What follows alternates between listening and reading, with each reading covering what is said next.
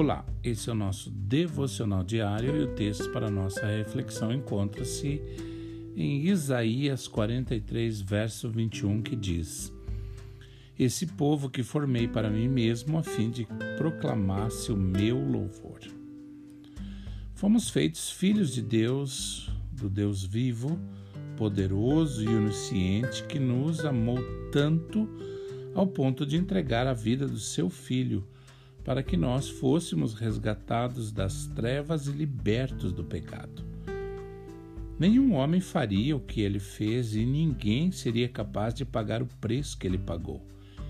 E por causa desse amor, você foi criado com o propósito de dar ao Senhor todo o seu louvor e adoração. Adorar a Deus vai muito além de cantar belas canções ou erguer as mãos para o alto e dizer palavras de reconhecimento. Para adorar ao Senhor de fato, é preciso dar a Ele toda a honra e toda a glória. Só Ele merece ocupar o primeiro lugar em sua vida. O salmista, no Salmos 81, diz: Não tenha Deus estrangeiro no meio de ti.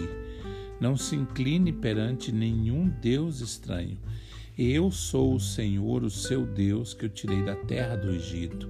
Abra sua boca e eu o alimentarei. Saiba que Deus deve ser o motivo pelo qual você vive. Ele não é um guru que você só consulta quando quer algo ou não sabe qual o caminho seguir. Ele é o seu Deus e nada pode te impedir de buscá-lo. Deus é o único que nunca falha. Então, não deixe que as emoções ou circunstâncias te afastem dele. Em vez disso, viva intensamente para o seu louvor. Em Mateus, no capítulo 16, verso 24, diz: Então Jesus disse aos seus discípulos: Se alguém quiser acompanhar-me, negue-se a si mesmo, tome a sua cruz e siga-me. Pois quem quiser salvar a sua vida, a perderá, mas quem perder a vida por minha causa a encontrará. Pois que adiantará o homem ganhar o mundo inteiro e perder a sua alma? Ou o que o homem poderá dar em troca da sua alma?